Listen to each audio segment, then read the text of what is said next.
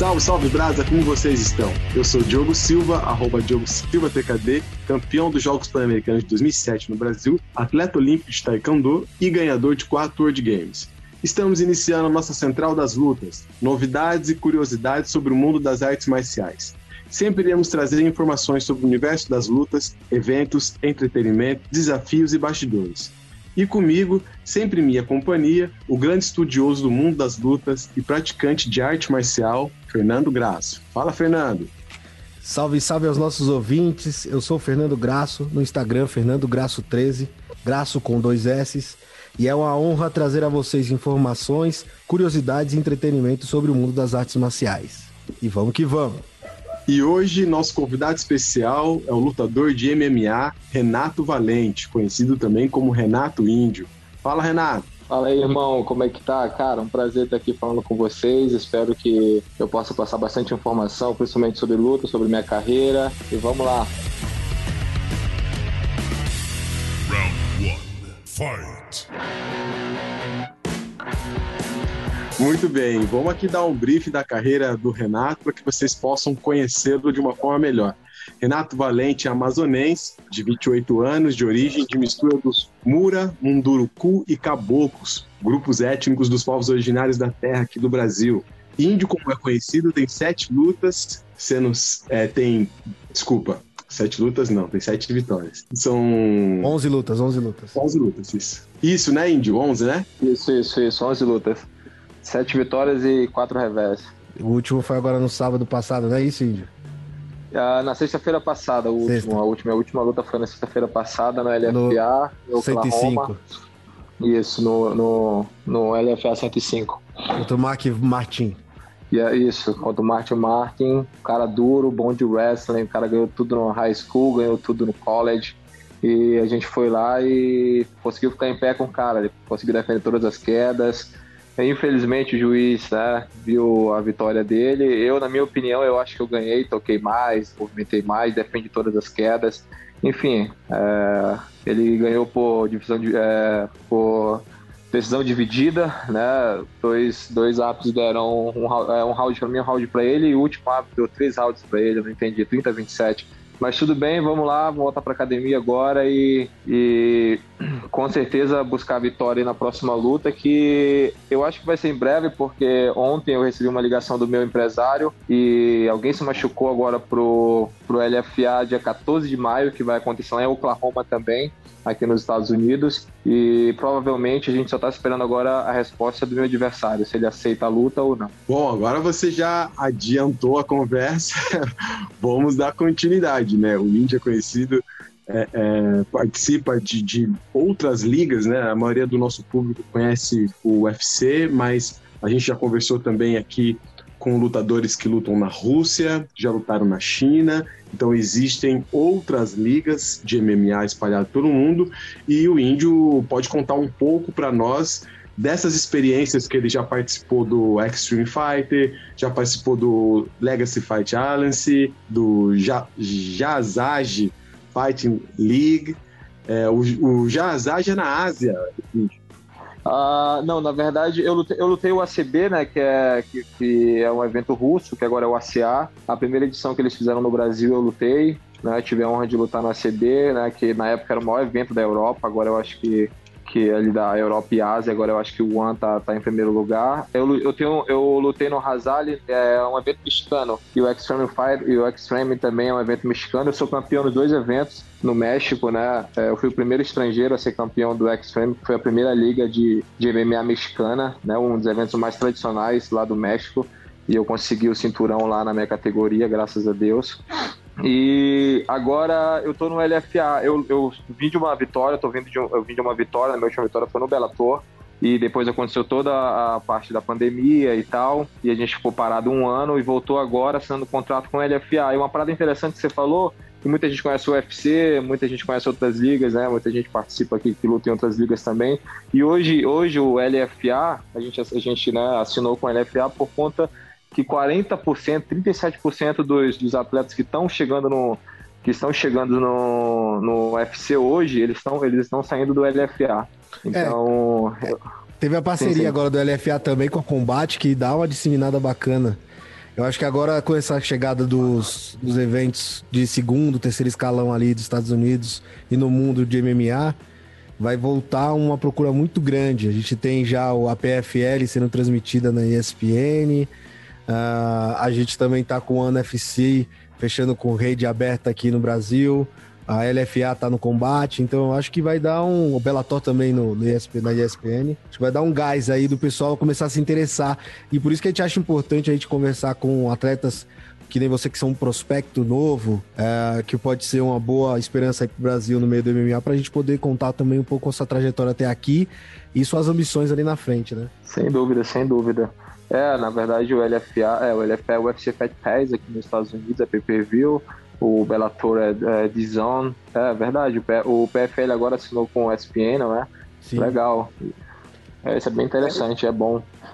É, nós estamos vendo a popularização de outras ligas de MMA, aqui no Brasil principalmente, que nós só tínhamos acesso em canal aberto pelo UFC. Então é importante que as pessoas possam ver outras ligas, poderem também torcer para os brasileiros que fazem parte dessas outras ligas, que existem muito potencial também nas outras ligas. ligas. E você, Índio, dentro da experiência das ligas que você competiu, o México sempre é uma grande escola, uma grande escola de boxeadores. O México também é muito bom no Taekwondo. É, o México tem uma boa representatividade também no, no UFC. O que você pode nos dizer dessa diferença, você que já pôde lutar no Bellator e no México? O que, o que, que, o que, que é de diferente de uma liga para outra? Dessas duas ligas, Bellator e México? É, uh, eu acho que existe uma diferença, existe uma diferença entre cultura e país, não é? Porque o Bellator é aqui nos Estados Unidos, né? A maioria dos eventos são aqui. E lutar no México é sempre um desafio, porque é um país que tem uma altitude muito, né, muito grande, muito diferente do Brasil. E no começo a gente teve uma, teve uma, uma grande dificuldade no México. Eu acho que a maioria das minhas lutas é no México.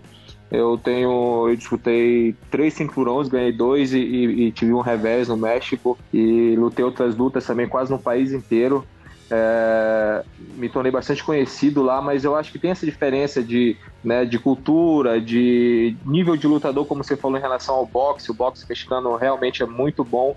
Eu acho que de todas as minhas lutas no México, eu tenho duas ou uma por decisão, e o resto eu, tive que botar para baixo e, e, finalizar, porque ficar trocando, né, é, ficar no strike com eles é bem, é bem difícil, porque eles são, eles são realmente são bons de boxe, eles são bons de taekwondo, eles são, enfim, são atletas muito duros. E quando eu mudei para os Estados Unidos, eu tive a oportunidade, logo que eu cheguei em 2019, de lutar no Bellator. Então, quando eu cheguei no, quando eu cheguei no Bellator, eu senti que, cara, eu, né, atingir ali é, o, o, alto nível, né, tanto de estrutura, que o evento tem uma estrutura muito grande. Primeira vez que lutei num ginásio com mais de 15 mil pessoas, eu lutei no, no ACP Center, o estádio do Sharks. A galera que gosta de rock aí aqui nos Estados Unidos, em São José. Então, então tem uma diferença, assim, né? Você sente um pouco essa diferença é, de lutar né, num evento pequeno no México ou de pequeno porte comparado com o Bellator, né, pouco é, o público pequeno, cerca de 6, 7 mil pessoas, você entrar num, num ginásio com 15 mil, 20 mil pessoas, é, tem essa diferença, você sentir, cara, cara, eu cheguei no Bellator, eu sonhei lá atrás que eu queria lutar no Bellator, eu sonhei lá atrás que eu quero lutar no UFC, então, né, você vai galgando e vai né, sentindo essa diferença. Eu acho que tem, tem essa diferença em relação ao México, Estados Unidos, Bellator, os eventos mexicanos. É, o que o Bellator hoje ele, ele é presidiado pelo Scott Coker, né, que também era um dos donos e presidente do, do extinto Strike Force. E a ideia que ele tem agora pro Bellator é deixar ele uma, uma companhia, né? É, de, de, que bata de frente com o UFC, né? Uma, uma, organização que bata de frente com o UFC. Então ele tá investindo em novos prospectos e tá grande hoje. E qual foi o que aconteceu que você não, você não conseguiu manter um contrato com o Bellator? Depois da sua luta contra o Abraham é, Vasseu, que você finalizou ele com estrangulamento, eu até imaginei que você ia continuar lá. Aconteceu alguma coisa que, que fez você ir pro não, ou foi por escolha mesmo? É, então, na verdade, é, foi por escolha, porque agora, esse ano, quando né, tá tudo voltando, e eu lutei em 2019, logo em seguida é, começou a pandemia, e do ano de 2020, é, eles cortaram, eles cortaram o contrato, eles cortaram, é, eles, na verdade, não cortaram, mas eles pararam de contratar, eles saíram da Califórnia, não, não, até agora ainda não pode, agora que os eventos vão voltar para a Califórnia, acho que mês que vem, e eles foram para Canérica, perto de Boston, ali perto de Nova York, fizeram, estavam fazendo todos os eventos do, do Bellator lá. Então eles deram uma parada e agora voltaram com a, com a, com a recontratação de, de vários atletas, eles estão contratando mais novos prospectos, novos atletas, e eles ligaram para o Joinha, o Joinha é meu empresário, né, Jorge Guimarães, e eles monstro. ligaram para o Joia, é, o monstro, o cara é demais. É, eles ligaram para o Joia e, e, me ofereceram o contrato. E o Ed, né, como eu, hoje eu represento a Black House, né, uma academia super grande também aqui em Los Angeles. E e o Ed ligou pro Jorge também falou, cara, é, qual que é o. É, né, ele ele me, me, deu o contrato também do LFA e a gente tem um contrato, tinha um contrato né, do, do, do Bellator. E o Jorge perguntou, cara, qual que é o teu, teu objetivo? Não é? é, ir pro UFC ou ficar no Bellator, porque se você está com o Bellator agora, você vai ter que estar lá dois anos, não é? Eu acho que eles não vão te liberar fácil, é, você vai ficar um tempo sem ir pro, pro UFC, e se você for pro, pro LFA, a gente tem a oportunidade de fazer duas, três, quatro lutas lá, e, tipo, a gente teve o revés agora, mas se a gente ganhar três lutas, a gente consegue ir pro UFC. Aí eu falei, cara, meu sonho é o UFC, né? Eu lutei no Bellator, e, e, mas o meu sonho é ser campeão do UFC. E eu falei, cara, eu prefiro assinar aqui com, com, com o LFA do que assinar com o Bellator agora. Então foi, então, foi basicamente a escolha. O Ed que você fala é o Ed Soares, né? Isso, o Ed Soares. Isso. Grande Ed.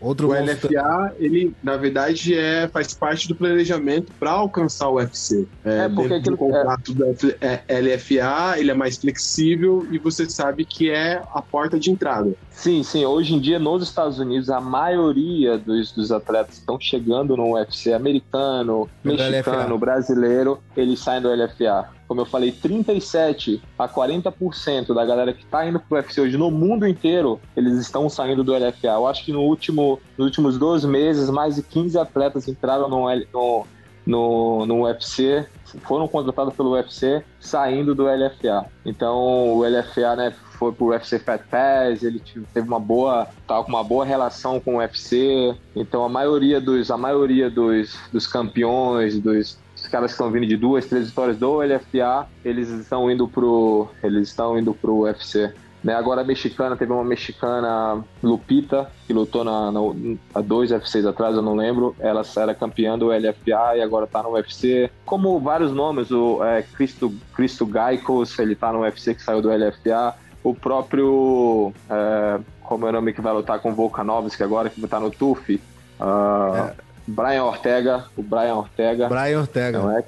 Que é número saiu também do saiu também do, do LFA. Enfim, são as ligas que alimentam, aí. né? Tem ligas que tem que alimentar o grande organização. No caso masculino é o LFA, também está saindo algumas mulheres do Invicta, né? Que tem uma parceria Sim. já com a UFC a longa data. Isso é muito importante também. E já que seu sonho é UFC, o que, que você acha como é que anda a categoria, sua categoria no UFC, né? Você luta até 77 quilos, não é isso? Sim, eu luto até 77 quilos. É... Hoje, é o, hoje é o Cameron Usman, que é o, que é o dono do cinturão. Um nigeriano pesado, tá para quebrar o recorde aí do Anderson Silva de vitórias seguidas dentro do UFC. Como é que você vê a disputa dentro da categoria? Tem ele, tem outros nomes também, como o Durinho. A gente acabou de ver ele vencer o Masvidal, tem o Edwards, tem o Colby Covington o top 5 ali, que é, que é sempre a gente almeja, né? Aqueles caras que estão lá na cima. Como é que você vê essa categoria e o que, que você pode trazer para essa categoria para encaixar no jogo desses lutadores aí, para ser campeão? Sem dúvida, cara, é uma categoria bem pesada. Se você, se você for, fizer uma análise, é, os brasileiros eles são campeões de quase todas, as, é, todas as categorias, exceto é, 77 quilos. É, nunca foi campeão né? dessa categoria. Nunca, a gente nunca foi campeão dessa categoria. E ali, como você falou, os 10 primeiros, os 5 primeiros são atletas muito duros, né? O próprio campeão, né? O Camaro Usman tem um, né? Veio do wrestling, tem um jogo excelente no wrestling, tem um gás muito bom. e tá mostrando, né, sempre a cada luta que passa, que ele, ele vem mostrando um, um, um strike muito bom, um boxe, um, um, um muito bom, é uma movimentação muito boa, né, mudando de mudando de, de guarda, de base, né, tem o jab, tem um braço muito comprido, não é? É um cara muito duro. O Kobe Covington é um cara com muita pressão, né? Todo mundo sabe. O Durinho é excepcional no jiu-jitsu. É, enfim, o Mais Vidal agora acabou de perder. É um atleta duro, porque tem um freestyle muito grande, né? Muito bom de wrestling. É um, é um, é um atleta imprevisível. Eu acho, cara, na, na minha opinião, é, eu, sou, eu sou um cara muito grande para 77 quilos. Eu sou maior de todos esses caras que você falou aí. Eu sou maior, ou quase a mesma altura, mas eu sou, eu sou um cara muito pesado, né? Tem uma estrutura muito grande. Quanto é... você geralmente pesa numa luta, Renato? Qual é o seu peso eu normal bato, assim? Eu bato, eu bato 77, né? Mas eu ando normalmente, eu ando 93. Caraca, eu já cara, você é pesado, hein, irmão? Porque, ó, a gente já cortou peso. O Diogo sabe o que eu tô falando. Até, é que o Di, pra Sim. ele, o cortar peso dele é, é um pouco mais regrado, porque não tinha muito, muita folga. Mas você essa, baixar essa, aí 15 quilos, essa... 16, e depois eu tá com 93, o outro cara deve levar umas marretadas pesadas. É, é igual o, última... o, o, polonês é, Blagovic contra o Israel Adesanya, né? Seria Nossa. mais ou menos umas estruturas dessa forma, né? Mais ou menos. Sim, sim, é uma, cara... é uma eu, eu, sinto uma diferença, para ser sincero, eu sinto uma diferença em relação à força. É, muito grande, eu tenho, tenho essa diferença, porque é, se você me vê pessoalmente, eu sou um. Eu tenho toda a estrutura para ser um middleweight, é, é um, um médio. médio, né? Isso, um médio, até. Isso mas eu consigo, né? Eu consigo bater 77, então é, é uma vantagem, né? Eu tenho essa vantagem da força, né? Do peso. É... Eu tenho um freestyle vindo do jiu-jitsu, mas eu treinei striking. Eu, eu morei no México dois anos, então eu, eu aprimorei muito meu boxe no México. E quando eu vim para os Estados Unidos, que eu cheguei na Black House, eu melhorei muito meu wrestling com Kenny Johnson. Eu não sei se vocês lembram do Kenny Johnson, que treinou três, três seleções olímpicas de wrestling aqui nos Estados Unidos, mais de 15 campeões do, do UFC, né? Treinou o treinou o Anderson, o Minotauro, treinou, Shogun. enfim, Shogun. Fez o treino com Shogun, com Lioto. Lioto, tá treinando agora o, o Volkov, peso pesado. Eu tive a oportunidade de treinar com ele para a última luta do contra o Overin. Ele fez o terminou camp aqui, né? Mas esses caras vêm terminar o camp aqui na Black House. Então a gente tem a oportunidade de estar perto desses caras, estar treinando com eles. E, e o cara é peso pesado e eles me botaram para treinar com o cara. Então, para você ver como né, é muito. É, eu sou um cara grande para a categoria. Então eu acho que eu consigo usar isso, não é? Contra esses caras. E ainda eu tenho muita, tenho muito a aprender, claro, na arte marcial a gente está sempre aprendendo. Eu tenho 28 anos só. Como você falou, o Camaruzman tem 33. Então, eu acho que até os 30, mais dois anos de trabalho para a gente chegar no UFC e daí já pensar em ganhar as lutas e ser campeão e manter. Talvez nem ele seja mais o campeão também, pode acontecer muita coisa até lá. É, sem dúvida, sem dúvida. É, porque realmente hoje o Camaruzman é um cara muito duro, não é como eu falei, é um muito bom de wrestling, é, tem uma base agora, tá com uma base muito boa de strike, tá, tá trabalhando muito bem os jabs, né? você vê a luta contra, contra o Durinho ali, ele ganhou luta no jab, foi muito inteligente, absorveu o primeiro o golpe do primeiro round, enfim, é, é uma categoria dura, mas eu tenho certeza aí que, né, a gente tá, né, os meus treinadores, a gente está trabalhando bastante, né, lapidando todo dia ali para quando chegar no UFC já poder dar, dar trabalho para esses caras, sem dúvida. E o que a gente pôde observar nesse último UFC 261, primeiro foram as grandes lutas que, que aconteceram no mesmo dia, uh, nocautes belíssimos, mas o que mais me impressionou foi o nível técnico, como o nível técnico melhorou do MMA. A qualidade dos lutadores melhoraram. A gente está vendo cada vez mais um aprimoramento dos movimentos. Uh, você ainda via 10 anos atrás trogloditas, caras muito fortes que socavam de qualquer forma e, e, o soco era muito pesado e acabava se mantendo. Esses lutadores praticamente eles estão deixando de existir no MMA, né? principalmente no UFC.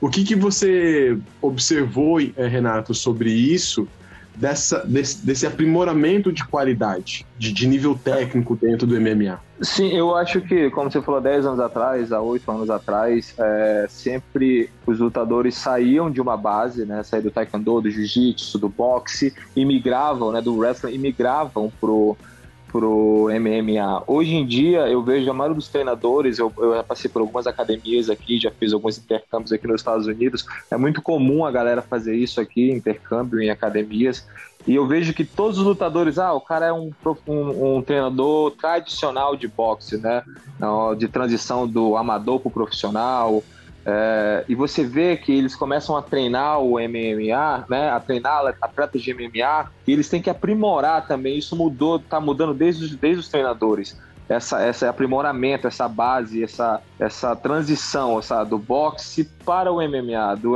do Muay Thai para o MMA, do wrestling para o MMA, do Taekwondo para o MMA, do Jiu-Jitsu para o MMA.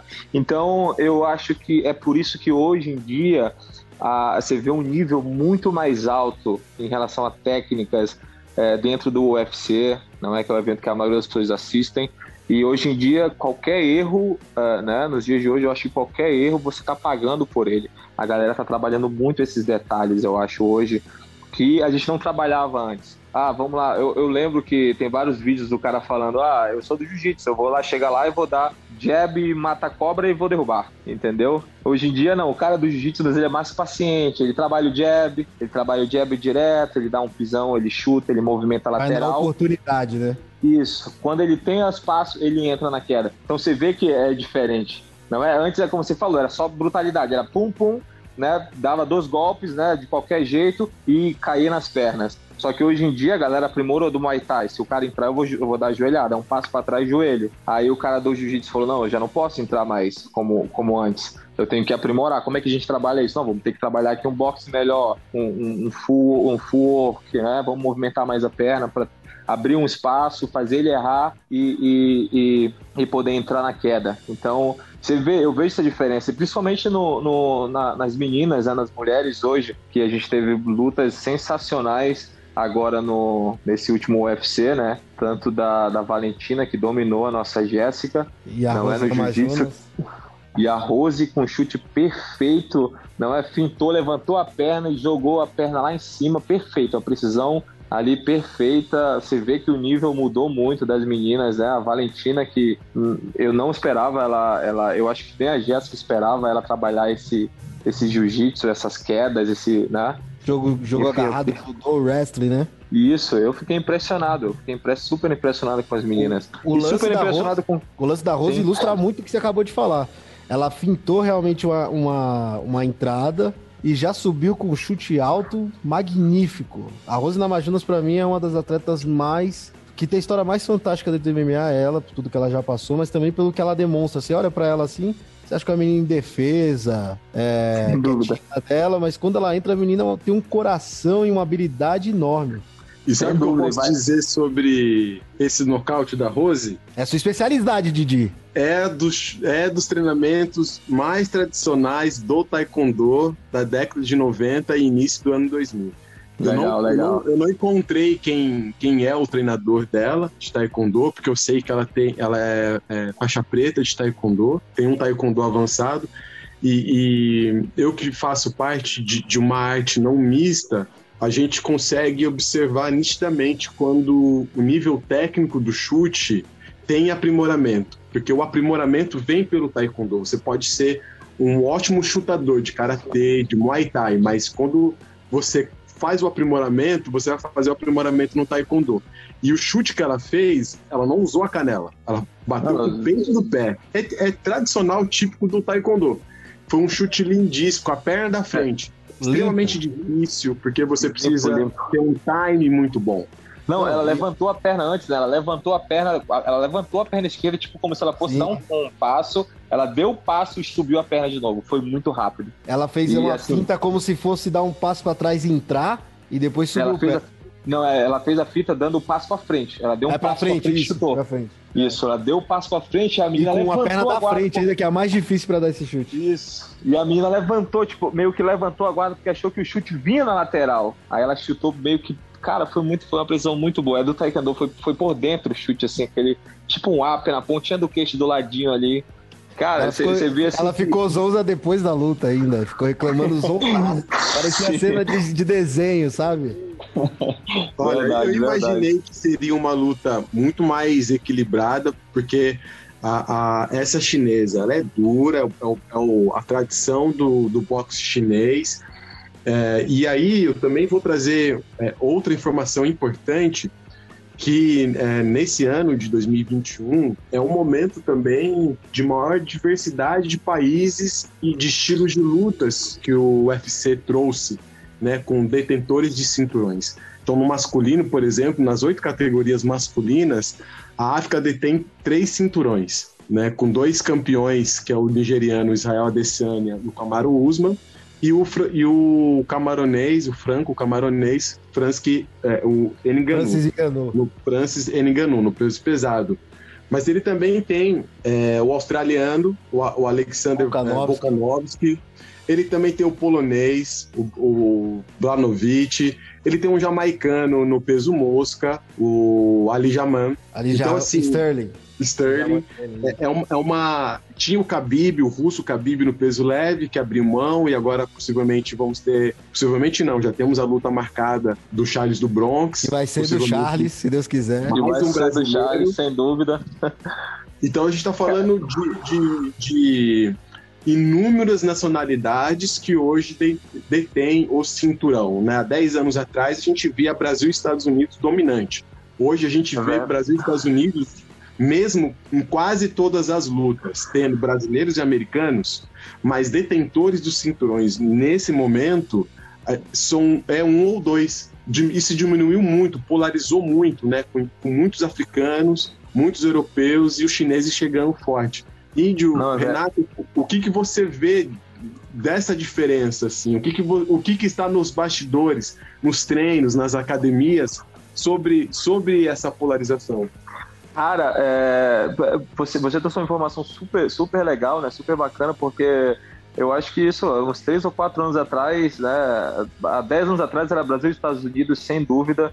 E nos últimos, e há cinco anos atrás, para cá, os americanos já dominaram. Eu acho que desde quando o Anderson perdeu ali pro Chris Weidman, os americanos vieram tomando o cinturão, né? de quase todas as categorias. E você fez uma parada legal agora que eu acho que o, o, o, Sterling é o único americano que tem o cinturão no UFC agora, não é? E no é, Brasil. Um americano é... erradicado na. É, é, um jamaicano erradicado no, no erradicado Estados nos Estados Unidos.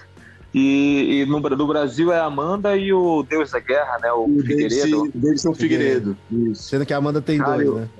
E aí ficou três na África e o resto na, na Europa. Agora, agora a americana na, na Majonas pegou, né? E a, a Valentina é, é do Cazaquistão, não é? Do é, ela é da, da Lituânia, é, é, erradicada da Lituânia também, não é isso? Não, não, Cara... erradicada da Não, a, a Namajunas, ela tem descendência lituana, é isso. É, mas é americana, né? É americana, mas a descendência da Lituânia. é Kirguistão. Kirguistão. Só que assim, eu, eu concordo com essa, com essa colocação que você colocou, Di, mas eu quero abranger mais. Eu acho que a polarização tá nos eventos. O Brasil ainda é um dos maiores campeões em todos os eventos juntos. Se você for ver, o Adriano Moraes, o Miquinho também, acabou de nocautear recentemente o Demetrius Johnson. Quem não conhece Johnson, o, Mighty é o Mighty Mouse era o campeão, um dos detentores de maior defesa de cinturão do, dos pesos moscas, que hoje é o o Deus da Guerra, o nosso querido José, é, Figueiredo, que é, o, que é o campeão. O Miquinho foi lá e nocauteou ele. Hoje é detentor do cinturão do NFC, do NFC né? Então, você também tem o Patrício Pitbull, que domina o Bellator, que é um monstro. Né, que eu acho que para mim, se ele for pro, pro UFC, ele também é grande favorito para ganhar do Volkanovski, ou até mesmo se for nos leves ali, se pegar sei lá, um, um, postulante a cinturão que não seja o Charles, que eu acho que seria uma luta difícil pro Charles também, mas como são dois brasileiros, não vou colocar. Mas você pega um Chad, o, o Chandler que vai lutar contra o Charles, eu acho que seria também o lutador que seria o, o preferido, assim, o, o para poder ganhar. O Brasil tem bastante detentores. Se você for ver a própria Cyborg fora do, do UFC, né, que tá ganhando, que também é detentor do cinturão do Bellator. Bellator. Você tem muito brasileiro aí ganhando, tem é detentor de cinturão fora. o teu próprio Renato, antes de, de da gente começar a conversar com ele, ele mesmo falou, ganhou o Extreme. Então o Brasil ele ainda é um berço. Só que na grande esfera hoje, que é o UFC, uh, pro lado comercial, é muito mais bacana uma grande organização trazer outros lutadores de cada continente para você poder vender naquele continente. Tanto é que a Sim, maior briga que, é, tanto é que a maior briga que tem hoje lá dentro do UFC é que o Dana White perdeu aquela entrada que ele tinha com os russos e com o, o pessoal que é muçulmano, né? E aí vem o Kimaev, que, que tá aí vendo hype, né? Que também lembra bastante essa fase que agora mudou bastante esse, esse lado de lutadores. Os lutadores hoje tem que estar sempre mantendo treinando, porque quando aparece esse tipo de, de oportunidade que nem tá aparecendo para você, Renato, de pegar uma luta duas semanas, você já tá ali, pô, só vamos cortar o peso, porque esses caras é que estão tendo mais visibilidade hoje em dia. Você não concorda com isso? Sem dúvida, eu concordo 100% com isso, você tá certo, é, tudo que você falou. E, cara, voltando lá à pergunta que você fez, em relação aos bastidores, sem dúvida, aqui nos Estados Unidos, é, o, o americano ele tem condições de comprar, né, de ter, ele tem uma, a, gente tem, a gente tem uma boa estrutura aqui em quase todas as academias, praticamente em todas as academias, para ser sincero, e a maioria dos, dos, dos, grandes né, coaches, dos grandes professores do mundo, de jiu-jitsu, de wrestling, de boxe, os caras compram, tipo, ah, eles trazem e trazem para dentro dos Estados Unidos. Só que hoje em dia você entra em qualquer academia, tipo na Black House mesmo, a gente até brinca, a gente tá, tá lá, tem eu, mais dois, três brasileiros, quatro russos, dois, três caras da França, um, um, um, um, cara da, sei lá, da Croácia, enfim, tem, tem em todas as academias, você vai na IKEA, a IKEA tem um, tem um grande, né, tem um grande grupo de russo lá, agora o Khabib é professor e ele tá trazendo muita gente da, da Rússia para treinar na IKEA lá em São José, é, eu sempre estou nessas duas cidades, tanto em São José como em Los Angeles, é, a América Top Team, né, gente de todo lugar, Brasil, então você vê que muita gente está vindo para os Estados Unidos, né? É, até porque a oportunidade do UFC de alguns eventos que, que, né, que são entradas, são portas aí para o UFC, eles estão acontecendo aqui nos Estados Unidos, né, como o PFL, o, o, o LFA, o Bellator, enfim. Eu acho que isso, isso ajuda, ajudou muito, assim, né? É, porque eu acho que alguns países, né, como se você for parar pensar, alguns países não têm a estrutura. Pode até ter estrutura numa academia, mas não tem os profissionais necessários para para te botar lá dentro do UFC, eu acho. Como a gente tem no Brasil, como os caras têm aqui nos Estados Unidos. Não é? No Brasil você ainda entra em algumas academias, você não vê uma qualidade de equipamento muito bom, mas a gente tem o melhor material humano do mundo, sem dúvida, na minha opinião.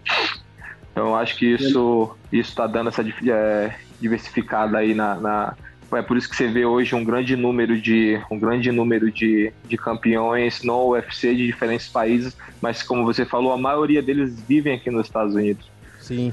É, exatamente. Uh, o, o, Taekwondo eu vivi muito tempo é, na Ásia, né, na, na, Coreia do Sul, e era o berço que o mundo inteiro se deslocava para treinar na Coreia. Os coreanos são o, o número um ainda do mundo, é, mas há 20 anos atrás, 15 anos atrás, eles não tinham nem concorrente. Hoje o mundo inteiro já consegue concorrer. E só que esse processo, com o tempo, se a gente for imaginar que todos os lutadores ou os grandes lutadores vão para os Estados Unidos, com o tempo no Taekwondo, as, a, os atletas passaram a não ir mais para a Coreia. Porque os, os atletas que se aposentaram começaram a abrir academias nos seus países e eles tinham toda a estrutura de conhecimento que eles aprenderam na Ásia. Então, o Irã fundou o seu grupo, Cuba fundou o seu grupo, os russos fundaram seus grupos, e aí houve um esvaziamento dessa central Coreia e praticamente eh, se ergueram vários outros polos. Você acredita que isso pode acontecer com o MMA? Você acredita que pode haver um esvaziamento de lutadores que não precisam mais ir para os Estados Unidos e vão começar a treinar nas suas nações? Uh, sem dúvida, eu acredito também, 100% isso pode acontecer. É, assim como aconteceu com o Taekwondo, pode acontecer com o MMA e para mim seria perfeito, porque treinar e viver perto da minha família, eu acho que seria perfeito, né? Hoje eu, eu né, eu moro nos Estados Unidos, mas mora só eu, minha esposa e meu filho. Então a gente sente falta, tem toda essa parte, não é? De sair do país e tudo, aquela. Enfim. É, por, por, um lado é bom pelas oportunidades que no momento agora os Estados Unidos está dando de, de, de estrutura tanto de, de academia como estrutura de ótimos, de ótimos professores, não é? Eu espero que isso aconteça logo, logo com, com o MMA. Eu acredito que isso vai acontecer logo, logo aí, tanto no Brasil como nos outros países, eles vão começar a montar. Se você prestar atenção, o UFC ele montou várias academias, né? é, vários centros de treinamento em, em, em, vários locais no mundo inteiro, em Dubai, na Rússia, em todo lugar que você vai hoje tem, um, tem uma academia do UFC. Então eu acho que logo, logo isso não é os as pessoas vão começar a investir mais, não é, para ficar no, no, seu, no seu país e treinar, começar a treinar os atletas. Eu acho que o, o, o próprio Charles do Bronx, ele treina no Brasil, certo? Ele não mora aqui. Isso, ele treina, treina aí na Baixada Santista, né? Ele é natural aqui do Guarujá, litoral norte, litoral sul de São Paulo. E, e treina aqui, treina no Brasil, na Baixada tá, Santista. Tá treinando então, aqui, gente... tá treinando aqui esse período ainda para pra luta contra o, o, Michael Chandler. A gente falou com ele no último programa, né, de tá focado. O bicho tá faminto aí pro cinturão. Não, é sim, sim. Eu sigo ele no mesmo, eu sigo ele no, eu sigo ele no Instagram e a gente tem o mesmo o mesmo patrocinador né, de, de produto de CBD. Ele acabou de assinar com um patrocinador que eu tenho aqui também. E eu achei super legal, super bacana, não é? Ter um, ter um cara desse como representando aí a, a a Atlética CBD, que é um, um, uma galera que, me, que dá um suporte. E agora o, o, o Charles tá vestindo a camisa, eu tenho certeza que ele vai trazer cinturão pra gente, botar na torcida aqui, eu e minha família. E, cara, é isso. Eu acho que eu acho que logo, logo sim a gente vai conseguir ter um, um, um abrir o centro de treinamento nos nossos países e poder treinar. E o próprio Borrachinha também, ele continua treinando no Brasil. Enfim, eu acho que logo, logo aí todo mundo vai estar, tá, vai estar tá cada um treinando no seu país. Você eu acho que é mais foco. Você tem a descendência indígena, né? Uh, como é que foi o começo para você, assim, que despertou sua atenção pro MMA? Você já, de onde você veio lá no Amazonas, você já tinha essa, essa inspiração? Ou teve alguma luta um pouco mais regional, cultural, assim, que despertou em você? Você ainda busca essa ligação com, com sua cultura é, local? Então, é, toda a minha família, os meus pais, não é? Eles, é, eles, eles ainda vivem na cidade que eu nasci. O nome da cidade é Novo Aripuanã. É, fica no Rio Madeira, a 360 quilômetros de Manaus. É, é, no meio da floresta mesmo na cidade. Eu acho que quando eu nasci lá tinha uns 16 mil habitantes, hoje deve ter uns 26, 30 mil habitantes. É uma cidade bem pequena e quase todo mundo é, é, é descendente de, é indígena, não é? E para ser sincero, eu até eu comecei a treinar jiu-jitsu com 12 anos, né, é, eu treinei jiu-jitsu lá na minha cidade mesmo, com um mestre chamado Bosco, Bosco Menezes, foi meu primeiro professor de jiu-jitsu, e ele montou uma academia, só que não tinha evento, não tinha, não tinha nada, nada, televisão, não tinha celular, não tinha internet, é, era, era diferente, assim, e depois eu acho que com 16 anos começou a vir, né? Foi, eles, eles levaram a internet para minha cidade, né? Então a gente podia ver televisão, né? Ter celular. Eu, quando eu tinha 16 anos, foi 16 ou 17, eu não lembro muito bem. E o José Aldo era o nosso campeão, cara. O José Aldo, né, era a estrela do Amazonas, não é? E até então a gente não conhecia, porque eu morava, né, no meio da floresta. E quando eu vi o José Aldo lutando, né, a primeira vez, eu falei, cara, não é o treino jiu-jitsu hoje, na época era faixa azul, eu falei, cara, eu quero ser lutador, né? Eu quero ser lutador, só que a gente não tem muita oportunidade. Então, né, eu continuei estudando e depois fui para capital, fui para capital para treinar, para estudar, na verdade, e acabei conhecendo vários, vários vários uh, caras que lutavam, né, na faculdade. E, cara, eu falei, cara, eu, eu lembro ah, quando eu tinha 16 anos, eu, eu assisti um do José Aldo e queria ser bom Aldo começou a treinar. E acabou que eu fui lá na academia e o cara falou: Você quer treinar? Eu falei: Claro que eu quero. E eu comecei a treinar daí. Eu acho que uma das grandes inspirações da minha vida, na minha carreira, é o José Aldo. Não é para mim, para muita gente, eu, eu tenho certeza, principalmente para os amazonenses, é um, é um grande orgulho que a gente tem e, e como você falou em relação à minha cultura, sem dúvida, é, a gente acredita né, em, em, vários contos, em várias, em várias histórias, em, numa energia que a gente tem com a natureza no Amazonas, não é com as árvores, com a terra, com a água, é, com os animais, e eu sempre busco isso, não é? é eu, tenho, eu, eu, eu acredito em Deus, a gente acredita em Deus, mas sempre quando eu estou orando, rezando, fazendo qualquer coisa, eu procuro estar me conectando né, a um lugar onde tem muita árvore, um lugar onde a natureza não é? Me passa uma energia diferente, eu consigo sentir Eu não sei se é, é, é, porque eu acredito nisso, mas a gente continua, né? Pelo menos eu continuo fazendo isso, tendo essa conexão, isso né, lava minha alma, é, me deixa bem, tranquilo, faz eu relaxar. É, é, enfim, é uma parada assim, é, é até difícil explicar, mas a gente aprende pelos, pelos nossos avós, pelos nossos pais, não é eu e eu vou ensinar para o meu filho sem dúvida essa conexão, não é o respeito que a gente tem, né, com a floresta, com os animais, com a fauna, com a flora. E sem dúvida, e é uma coisa que eu sempre quero mostrar, né, como vocês viram aí na última luta, eu sempre eu sempre levo um cocá, não é um cocá de índio. É, nesse que eu levei agora, eu levei um eu levei um, um um de, um de índio americano, não é? É, provavelmente no próximo eu queria levar um, um mexicano, é, no próximo um brasileiro, enfim, é, é mais a, essa transição mesmo de como trazer para os Estados Unidos.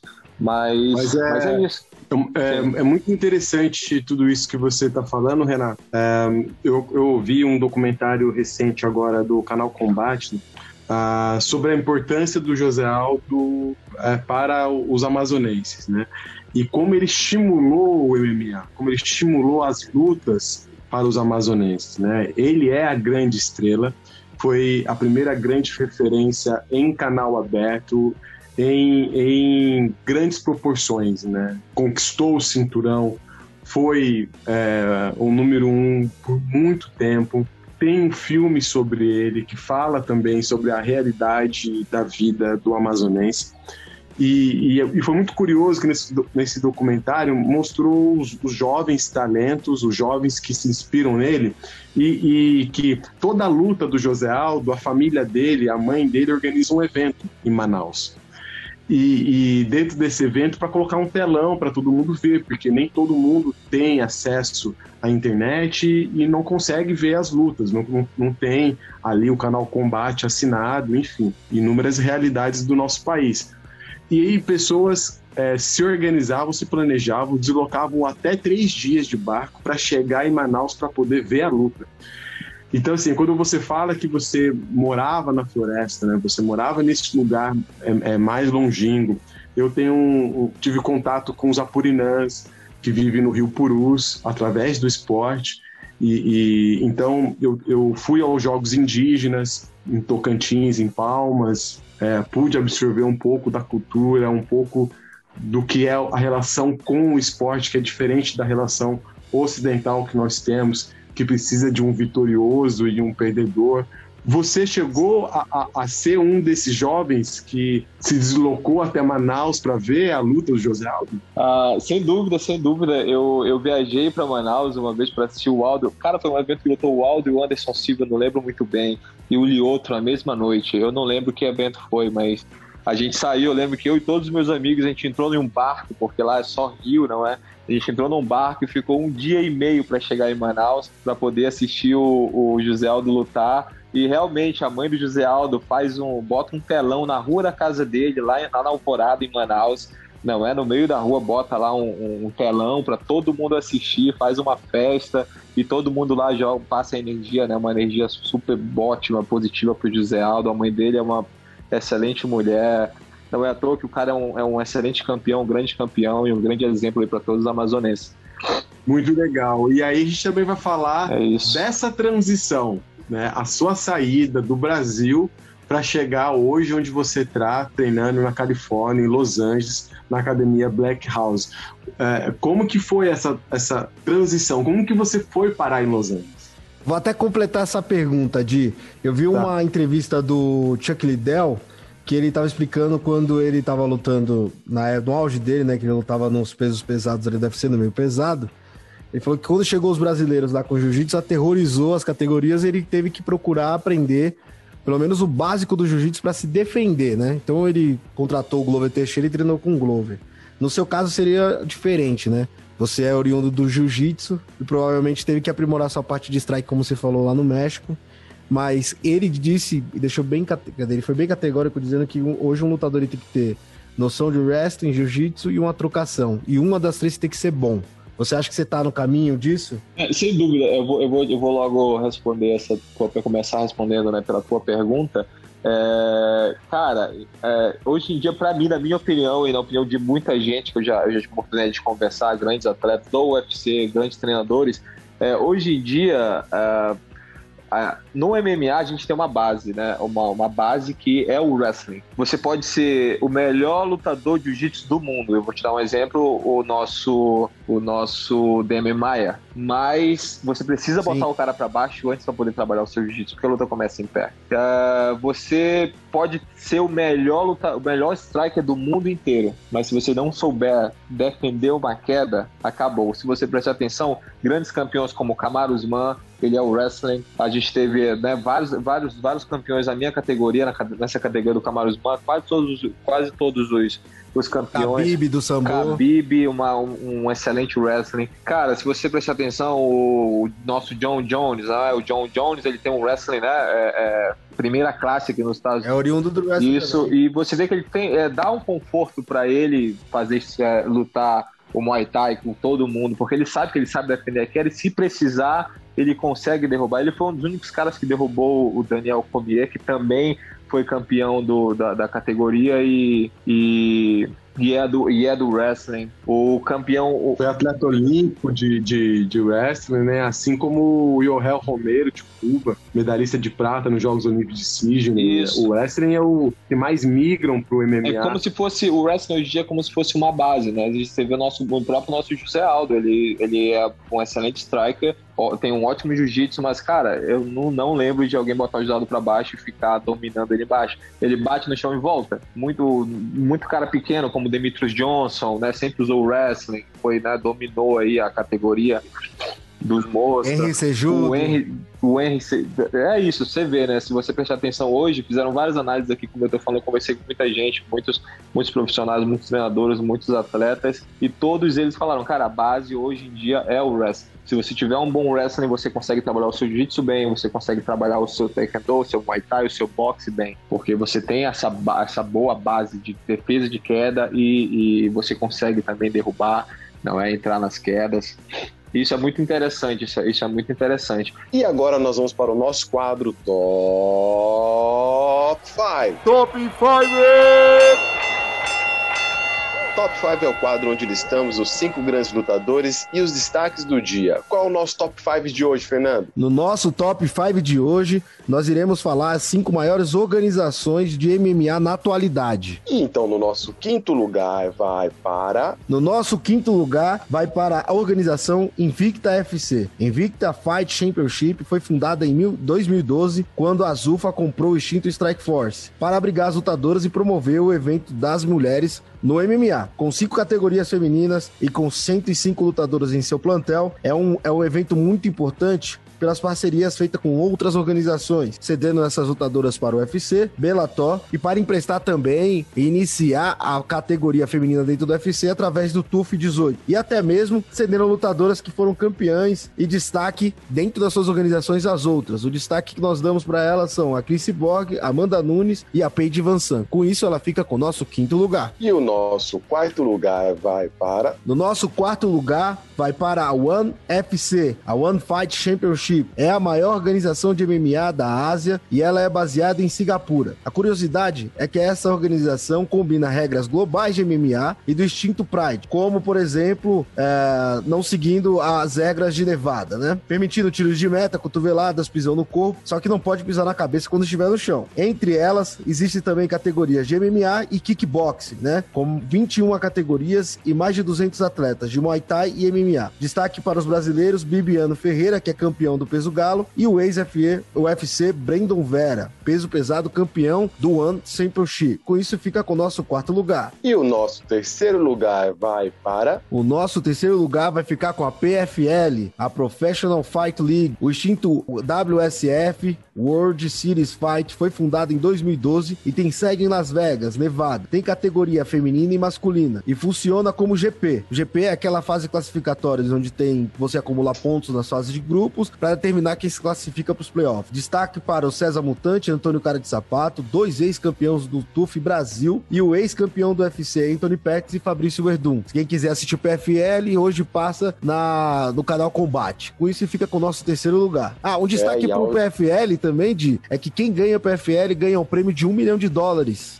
e com uma audiência crescendo, porque o canal Combate agora está transmitindo, mais pessoas estão podendo assistir. Fique de olho nessa grande liga que nós temos aí grandes lutadores. E o nosso segundo lugar vai para. No nosso segundo lugar vai para a organização Bellator, fundada em 2008 com sede em Newport Beach, na Califórnia. É a segunda maior organização de MMA no mundo, com oito categorias e um sistema misto entre GPs e sistemas ranqueados. Tem mais de 150 atletas no plantel e o contrato com a ESPN. Uh, ah, tem também como seu CEO, né, o Scott Coker, que era o antigo dono proprietário da Strike Force, que foi adquirido pelo UFC. E, e damos destaque para o maior peso por peso do mundo em atividade, na atualidade, na minha opinião, que é o Patrício Pitbull. Também temos a campeã de todas, Chris Borg. Com isso, ficar com a nossa medalha de prata, nosso segundo lugar. O Bellator, que foi da onde saiu o Chandler, desafiou nosso Charles do Bronx na disputa do cinturão, então é uma liga concorrente ao UFC hoje. E o nosso primeiro lugar vai para. No nosso primeiro lugar, Estalo, solta um solo de chocalho de indígena pra gente.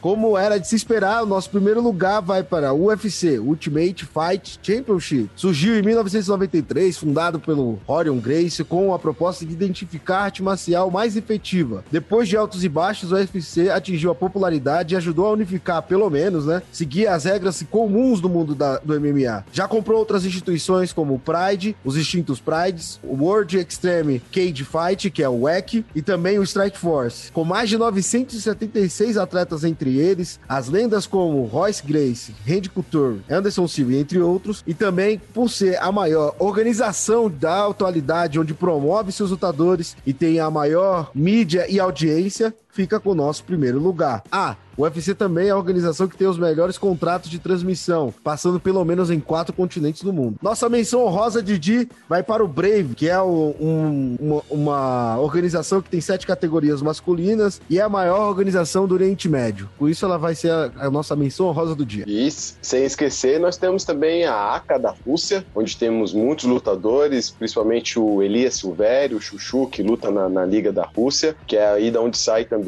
lutadores duros. E esse foi o nosso top 5 de hoje. Em relação à minha, à minha trajetória, não é? Desde quando eu saí da minha cidade, de Novo Aripuanã, eu saí de lá, eu tinha 17 anos e eu fui para a capital, né, para Manaus, para estudar e acabei me envolvendo mais e mais com a luta, porque tive mais oportunidades, né? De grandes academias, são a academia do Márcio, do Márcio Ponte, né? Que foi o primeiro treinador do José Aldo, onde eu comecei também lá, treinei boxe com ele Zé Praia. E depois daí eu fui para São Paulo, eu fiquei seis meses, né? Eu conheci um, um eu conheci um professor de jiu-jitsu que ele falou, cara, João Marco, o nome dele, João Marco Pierini. E ele, ele me levou para São Paulo, pra, eu morava em Mojimirim. Isso, eu fiquei seis meses em Mojimirim. E daí a gente foi pro Rio. E no Rio eu conheci uma galera, né? Conheci o Milton Vieira, né? Da, a, o, o head coach lá da, da Rio Fighters e comecei a treinar com ele. Não é? Eu, eu virei profissional no Rio de Janeiro, né? Minha primeira luta profissional de MMA foi no Rio, né? Até então eu tinha nove lutas, nove vitórias no Amazonas, lutando amador. Depois fui para o Rio, me tornei, me tornei profissional no Rio. A minha segunda luta profissional já foi no México, em Cancún.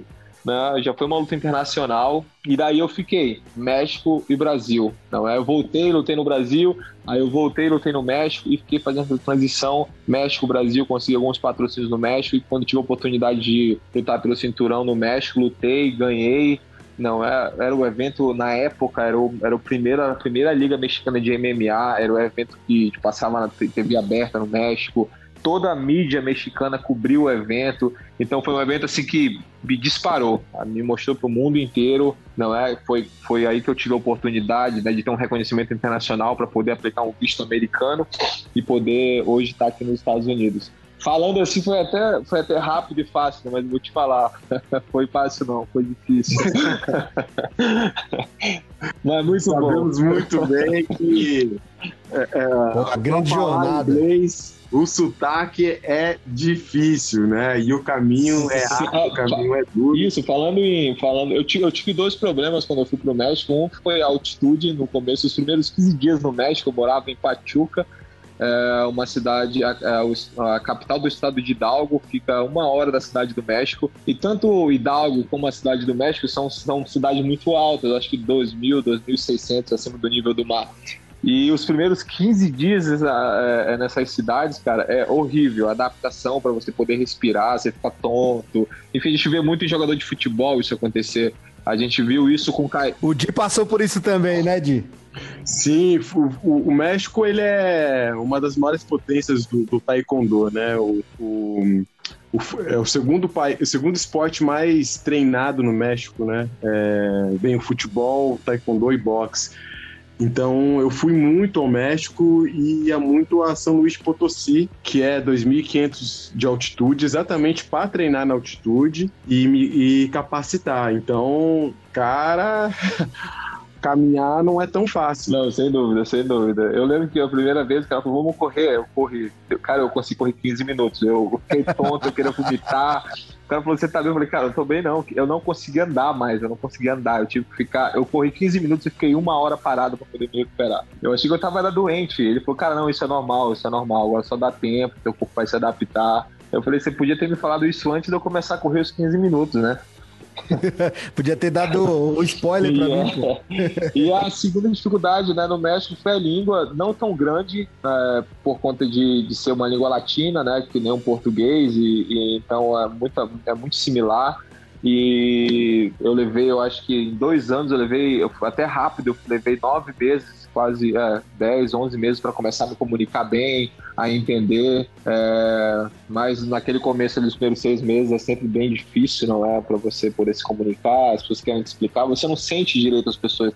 Tá? É, eu, eu, tenho uma conexão com quase tudo na minha vida. Então, se eu estou treinando, eu estou treinando com o Diogo, ele está me ensinando o, o, o, Taekwondo, eu meio que crio uma conexão com ele para poder entender ele. Eu sinto a voz dele. Não é à toa que quando a gente vai lutar, tem 15 mil pessoas numa arena, mas você consegue só ouvir a voz do treinador, porque aquela voz é aquela conexão que você fez com aquela voz. Não é? Tá todo mundo gritando e você só escuta uma voz. É, é isso é inacreditável, assim, é incrível para mim. Eu sempre crio essa conexão. E quando você não fala a língua, você não fala a mesma língua, é, é um pouco difícil de, de você se conectar com a pessoa, assim, sabe? Será que esse cara tá me falando a verdade ou será que ele tá mentindo para mim? Entendeu? Eu sempre ficava pensando assim, porque o cara fala muito no começo quando você não entende a língua, você acha que ele tá falando muito rápido. Mas graças a Deus a gente passou por essas diversidades, a gente conseguiu grandes conquistas no México. E hoje em dia é, eu falo espanhol fluente, escrevo, consigo ler muito bem.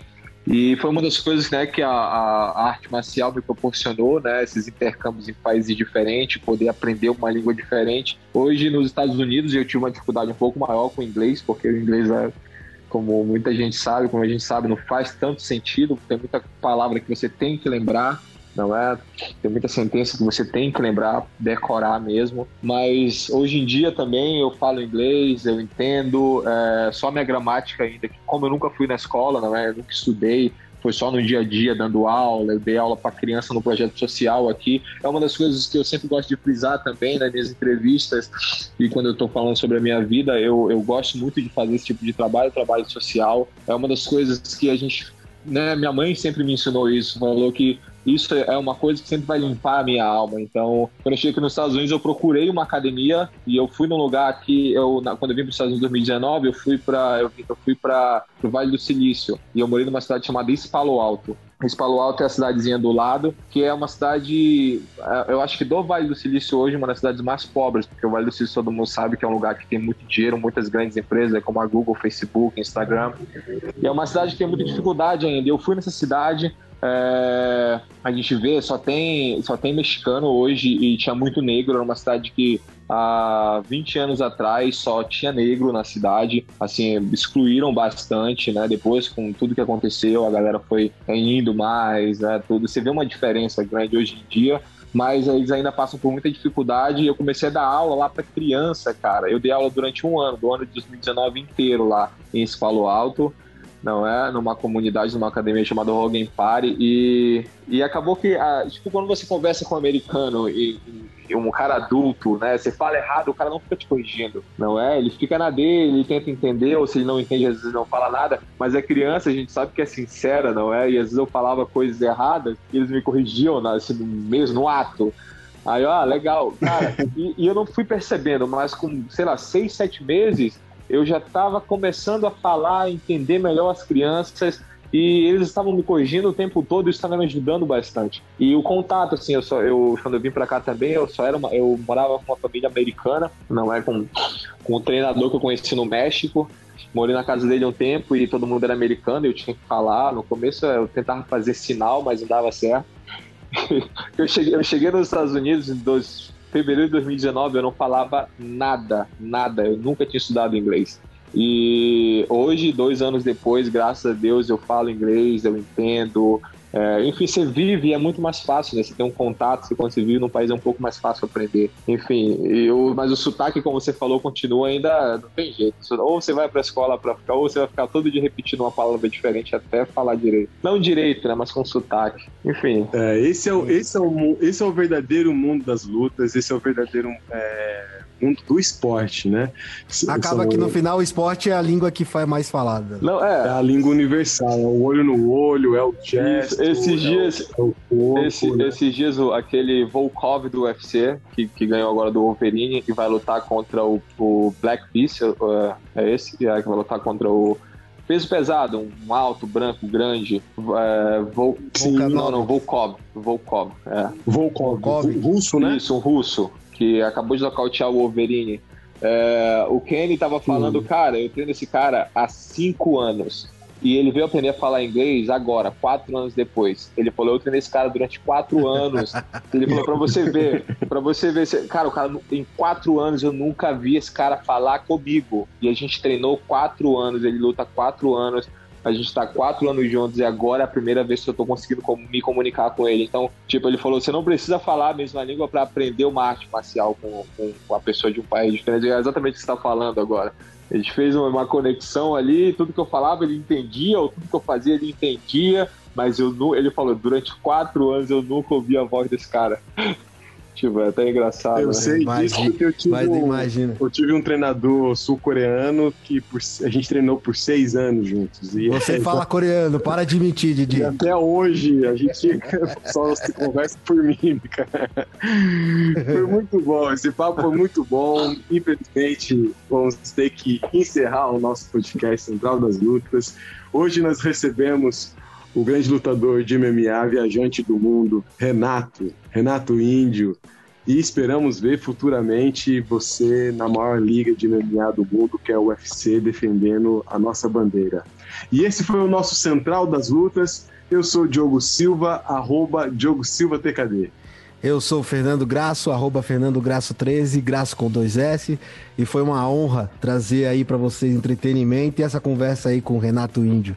A gente espera que você logo, logo esteja no UFC e pegue o cinturão, Renato. Sem dúvida, sem dúvida. A gente voltou a treinar, voltei a treinar ontem, não é? Tá com, tô com todo o gás, tô com toda a fome aí.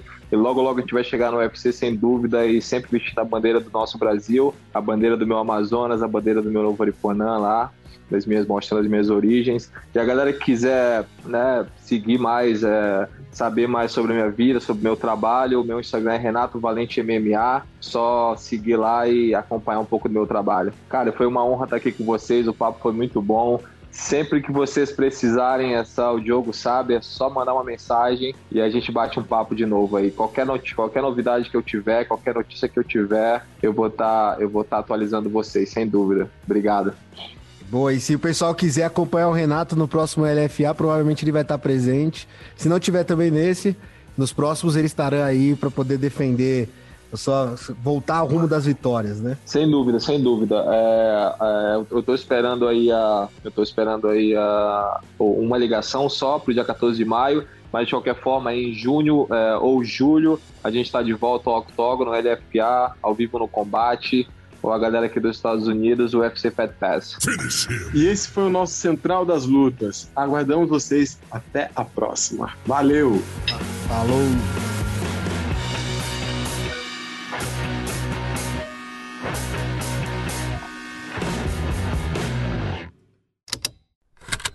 Esse programa foi produzido pela Estalo Podcasts.